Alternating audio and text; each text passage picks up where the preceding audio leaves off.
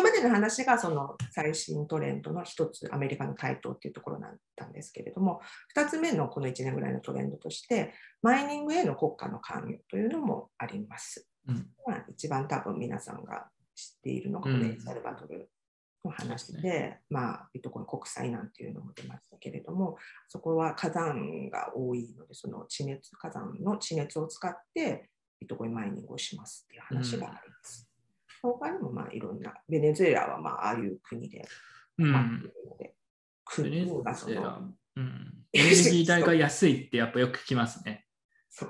これも、これ結構前の話なんで、2017年とかなんで、まあ今また違うかもしれないですけど、自分が17年にベネズエラに住んでる人に聞いたら、結構面白いこと言ってましたね。海外からいかに ASIC を持ち込んで、組み立て工場みたいなのが現地にあるみたいな。とかえーうん、で、なんか送金がすごい制限されてたりとか、そういうもちろん、なんかベネズエラはそういう政策を取ってるんだけど、中にはもうマイニングだけで、あの生活も厳しい人が多い中で、電力はめちゃくちゃ安くあるんで、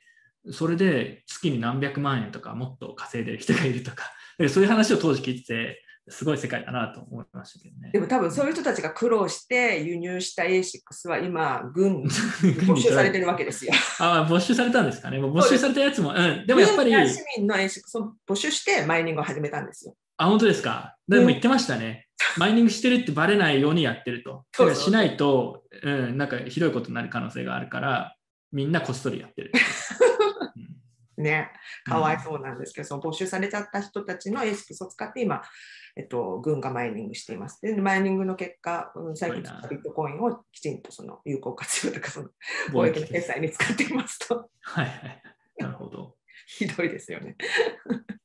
で、イランも同じような感じですね。イランもあの安いじゃないですか、電力。で夏場ちょっと逼迫して禁止令が出たりしてますけれども、基本的にまた11月ぐらいから出して、マイニングを奨励していますこれ。も結構前に聞きましたね。もう国が積極的にやるっていう。てか、イランとかベネズエラだと、米ドルが手に入らないから、ああ、はいそうか、制裁されてたりとか。はいはいはい。なので、割まあ、とそうかうん。現実的な理由で ちょっとビットコイン獲得ってことですね。んそうですね。ビットコインに別に同意してるとか、その可能性を感じとかじゃないんですよ。もう実はいがはい。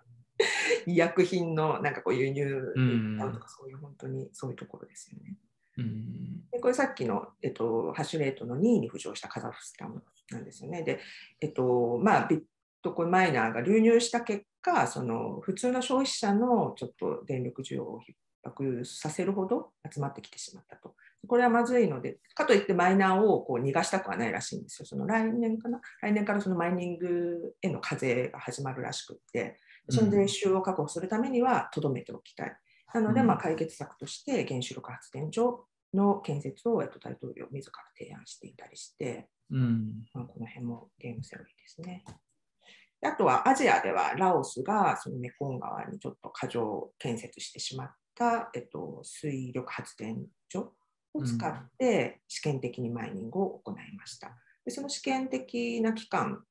の利益が、えっと、予想を上回っていたそうで、おそらく来年度からは本格的にマイニングに参入するみたい GDP の7%ってやばくないですか？ね。GDP がちっちゃいでしょうね。まあ確かに GDP がちっちゃすぎるなと思いましたけど、それでもやばいですよね。だから政府にしたらもう棚ぼたみたいな感じです。だってそうですよ無駄になってる電力なん今まで失敗しちゃったってことですよね。要はこれ水余剰ってことは、はいなんかつでかいの作りすぎたとか、無駄なもの作っちゃったみたい中国と同じですよね。中国もそうでしたよね。いっぱい作な。っちゃった。ああ、そう。うんで、ラオス、これ、これ、この図すごく面白くて、今聞いててちょっとパッと浮かんだことがあるんで、ちょっと、はい。あのネタとして投下したいんですけど、その今ってアラブとかがやっぱり、まあ、アラブ諸国、まあ、石油がやっぱり潤沢にあるんで、いわゆるアラブの石油王とか言うじゃないですか。は 石油でガンガン儲かってもう余裕と、はい。もう金持ち、みんな金持ちみたいな資源で。これ、ビットコインのこの国とか特定の地域で、まあ、水力とか、うん。まあ、何でもいいですけど、太陽まあ、太陽光はいまいちかな、まあ、水力とかラオス、例えばラオスが、これ、まあ金、もうものすごいジャックポットを引き当てたぞと、我々これマイニングでトップになれるぞってなったら、石油王的なノリでラオスのビットコイン王的な、それこそ水力発電で、その周りに住んでる、あのー村の人たちみんな金持ちみたいな、ありえるそうないう世界観がなんかあり得るかもなとかちょっと想像しちゃって、それこそエルサルバドルのビットコインシティとかそういう発想ですからね。地熱発電の発電所のすぐ近くでもう都市を作っちゃおうと。で、うんマイニングもしてっていう。だからそういう話増えそうですけどね。そうです。ね。で、うん実際にこういう、まあ、ちょっとずつこういう事例とか数字が出てきてますけど、多分本格的にその主流メディアにもちょっと報じられるようになると、興味示す国っていうのはもちろん増えるでしょうし、実際にやってみようと思うところも増えて、で、あり得るんじゃないですかね。やっぱり雇用ありえますよね。うんもありますし。だって現地に雇用を生み出しますし、はい例えばラオスのメコン川の分かんないですけど、山の奥地でそこで大量にビットコインを掘れるんだったら、彼らの方が我々より全然金持ちみたいな、そういう世界線ありえますからね。そうですよ。それで、ね、その多分、水力発電所の周りとか、うん全然その、ね、人が住むような環境じゃないにしても、多分ちょっと町とかがでそうができたりとか、産業ができたりとかっていうのも、個人的にはすごいロマンを感じますけどね。行きたいです、その子はね。ラオスのメコン川の。いやこはこんなとこで、こんな潤ってる人たちいるのみたいな、すごい面白いじゃないですか。それそれだけで。多分だから今は本当にその普通のこの周辺に住んでる人たちっていうのはその電気も通っていない多分、うんあのインターネットも通っていないようなところだと思うんですよね。でそういうところにやっぱり電力が通ってインターネットの回線もね、通ってみたいになるとまたちょっとはい面白いですよね。これめちゃくちゃ面白い話ですね。はい、来年以降もなんかこういう話たくさん出るんだろうなと思うと、なんかどういう、こんな奥地にこんなホットスポットがみたいな話はすごい個人的に興味があります。なんかね旅行できるようになったらそういうとホットスポットああ、いいっすね。マイニングスポット巡り、なんかツアーみたいな。めっちゃいいじゃないですか。今日ばっかり。うん。いや、普通に面白そうですよね。なんか、絶対今まで行ったことないようなとことか、今まで認知されてないようなところに、謎のこう産産業が起きて、そこでなぜかすごい先端、先進的ななんか街ができてるみたいな。そうそうそれでみんなお金持ちっていう。まあみんなって言ってもその、まあ、一部の国とか地域だけになると思うんですけど、例えばあのラオスの中だったらメコン川の近くとか、なんかそういう条件はあると思うんですけど、まあ、他にもエネルギー源が全然あるんだけど、使いこなせてない国とか、そういうところがたくさんありますからね。出てきそうですね。ですよね。うんうん。面白いですね。だから再生エネルギーがそうですよね。割とその途上国とかでも、あの、望みを持てるというか、うん勝てるゲームかもしれないですよね。その点では、この領域では日本、この領域でも日本はちょっとディスアドバンテージな気がしますね。なんかエネルギー源ありましたっけっていう。自然んでしょうね。地熱とか、でも日本もその川とかは多いじゃないですか。川か水力あれなのか、そのどういう今状況なのかもわからないですけどね。はい、わかりました。あのだからアメリカがすごい強くなってる、今もう30%以上シェア持ってるって言ったんですけど、まあ、しばらくそれは続くとは思うんですけど、なんかどんどん地理的分散が進む方向に行く可能性はありそうですね、そしたら。それはそうじゃないですかね。いろんな国で中国っていうところからまあばらけて、今はまあとりあえずアメリカに来てますけど、なんせマイナーは最安電力を求めて移動する人たちなんで、そういう例えば国がうん優遇策とか補助金を出すって言えばまたそういうところにうん多く人もいるし、あとは新しく入ってくる人もいるでしょうしね。いやーちょっと1年後どうな、まあ国家の関与は、うん、増えていくような気がします、1年で例えばラオスがすごいこう全体の、えー10%も使ってるのはないとは思うんですけど、なんか5年後、10年後ってまた全然違う世界になってるななってるのかなと思いましたね。うんうんね、早く気づいて、早く前に。そうですね。日本の技術者ラオスに派遣したいですね。ですねいいか、いや、本当いいかもしれないですよ。あの、マジな話。うん。はい。で、まあ、これもまあ、あ、まあ、これじゃあちょっとだけ見るとき、今まであの、そのやっぱマイニングって事業として、本当に何百台とかガーッと動かすようなマイナーが主だったんですけれども、まあ、ちょっと初心に書いてじゃないですけど、昔、PC でやってた頃みたいに、やっぱりマイニング個人でもやりたいよねみたいなニーズってあるんですよね。ただやっぱりその ASICS が、その、10台とか100台からしか買えないみたいな問題があったんですけど、このコンパスマイニングというところが2年目のスタートアップなんですけれども、まあ、1台から手に入るようなこういうサイトを立ち上げまして、でまあ、その自宅でできない人は、そのホスティングまで面倒を見てくれるみたいなサービスが、これ今非常に売れていて、うん。えっと、申し込んでから大体最短でも半年待ちぐらいな感じなんですよえね。ーうんで、えっと、これと並行してその自宅でやりたい人向けあの ASICS の音と熱問題を解決するこのボックスが出たんですよ。うんよく日曜大工みたいな DIY でこうダクトつないでとかやってる人たちいますけれども、そういうことをしたくない人にこの箱再開がこう A2 つ並べられて、まあ、音も熱も気にせず、ガレージでも地下室でも外でもマイニングできますっていう商品が出ています。うん、このブロックストリームがそのハッシュレートをトークン化してそのトークンに紐づいたハッシュレートで採掘したビットコインの所有権を持てますっていうようなトークンを発行しています。あやってましたね。あれってあの後どうなったか全然追ってないんですけど、人気なんですかね。これすごい今、第7期まで出ていて、もう毎回完売。えー、第7期、そんな出てるんですね。それは知らなかったです。かなり短いスパンで出していて、毎回完売の大人気商品ブロックストリームも結構マイニング、あのこの前エルサルバドルの、まあ、エルサルバドルのマイニングもなんか支援してるって話でしたけど、割とマイニングでもちょっとずつ存在感出してるって感じですよね、確か。そうですね。なぜ CEO がそのあのプルーフ・オブ・ワーク考えた人なんで。うん、まあ、技術者集団ですからね。はい、うん、強いですね。もともとあるのと、そうですね、あの、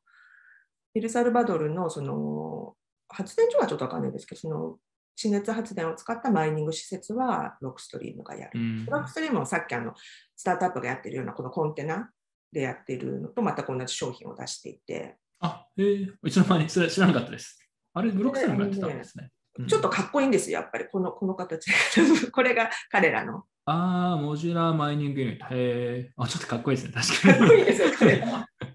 で彼らはあのインターネットがないようなところ、僻地でもできるようにって、このサテライトをセットにして。ああ、もうここでサテライト使ってるんだ。うん、あのエルサルもそうです、これでやっているはずです、今試験的に行っているのは。あ、地熱発、まあ、僻地って。感じですかね。はい、ああ、なんかサテライト出てきたときは、こんなの何に使うんだ、まあ、かっこいいけど何に使うんだみたいな話ありましたけど、うん、ここに来てようやくこういろいろ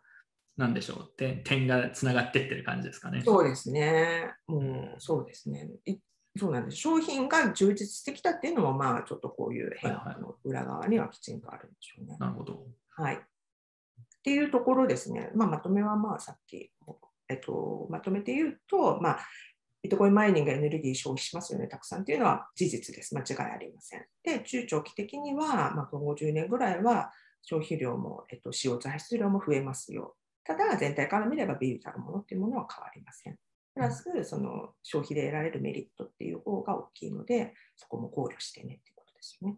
環境負荷は軽減傾向にあります。まずそのマイニングに使われる電源構成が変化していく。なぜその一番安い電力を求めて動く人たちで、今一番安いのがソーラーだから、えっと、太陽光ですよね。太陽光風力っていうのがここまで今安くなっているんで、まあ、どうしてもここに向かってきますよね。そうすると、比率としても、えっと、再生エネルギー、可能エネルギーが増えていくので、今よりも将来的には軽減するのではないかと。うん、レアマイニングも本格化すれば、これも、えっと、軽減に寄与します。うんでえっとまあ、そういうマイニングっていう新しい収益を見つけたことで電力会社とか資源開発会社がその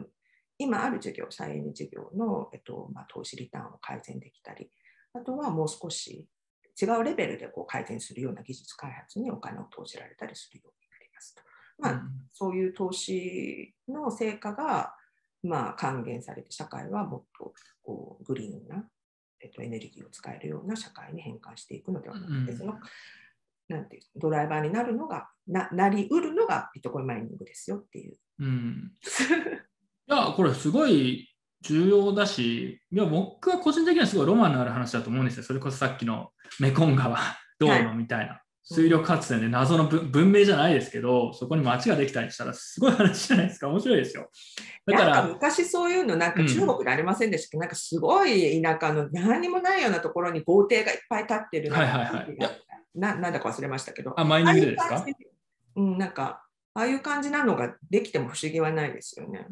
うん、だからビットコインがあることで自然エネルギーの、まあ、開発だったりとか発電所を建てたりとかっていうのが増えたりするかもしれないですし今までまあ、人間が住むのにあまり適し適してなかったような場所で、まあ、そこに行けば、まあ、ビットコインの、ね、産業があるからってことで、新しい街ができたりとか、なんか住む場所がなんでしょうね、ちょっと多様化って言ったら、ちょっとそれは言い過ぎなところもあるかもしれないですけど、うん国のよく今まで無駄にされてた発展途上国の、まあ、アジアとかアフリカとかですかね、がなんかすごい有効活用されて、あの新しい産業できたりとか、街ができたりって、すごい個人的にはロマンを感じて、これは、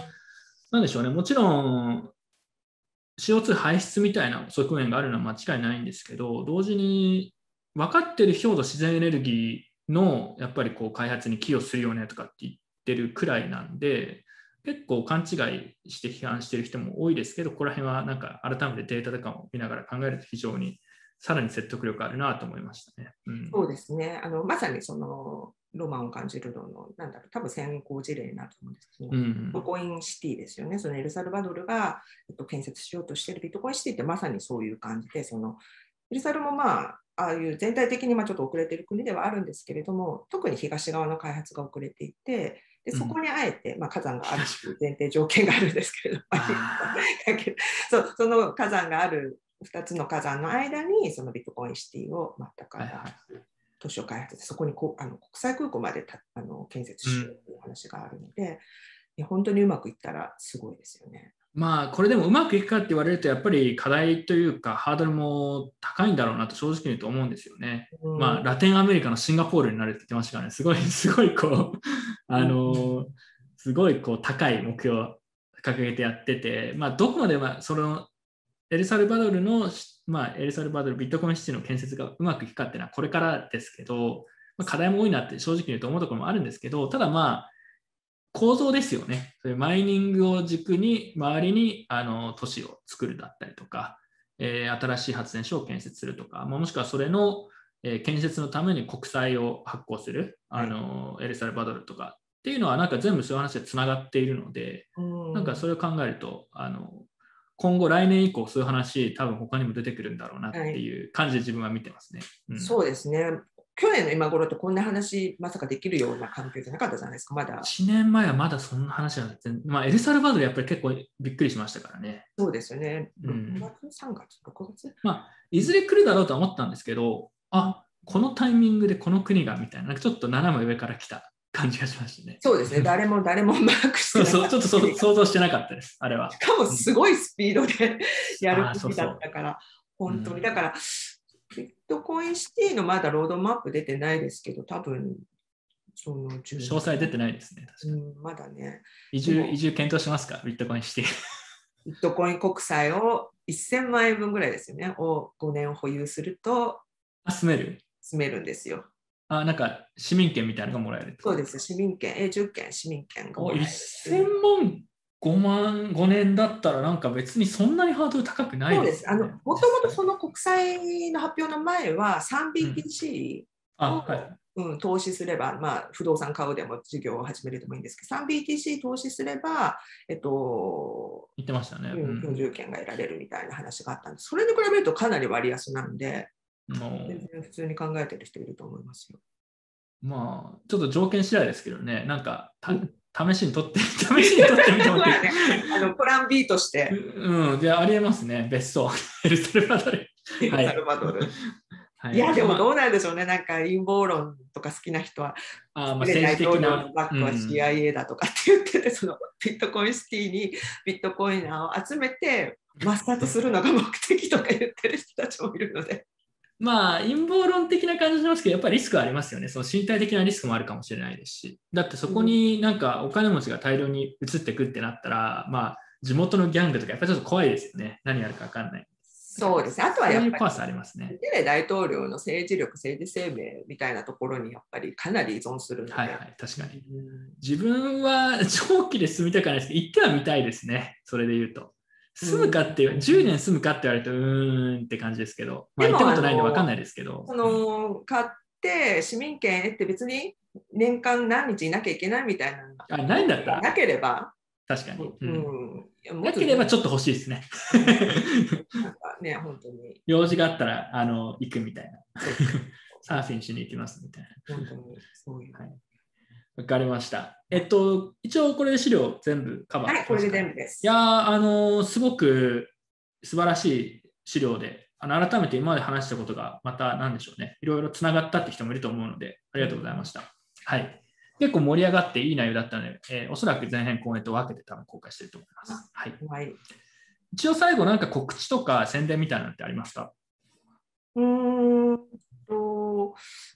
告知、宣伝はないんで、あ、宣伝というか、あれですね、あの、1月1日からそのプルグルベンチャーズというビットコインオンリーのなんかこのベンチャーキャピタルに私は転職してあのそこで働くことになるんですけれども、そこで、えっと、立ち上げようとしているプロジェクトがありまして、その最初にもちょっとお伝えしたそのビットコインのやっぱり日本語の情報があまりにも少ないっていうのは多分 pain として皆さんもともと感じてらっしゃると思うんですけれども、まあ、それを解消しようということでそのビットコインウィキみたいなビットコインの情報教育サイト、まあ、有料コンテンツを一堂に集めたサイトみたいなものを今開発しています。うんで基本的にそのフルグルという会社が、えっと、資金を出してで運営はまあ当初私が担当するんですけれどもゆくゆくはそのオープンソース化してコミュニティドリブンのものにしていきたいと思っていて、なのでその例えば記事を書いてみたいとかどう解説動画を作ってみたいとか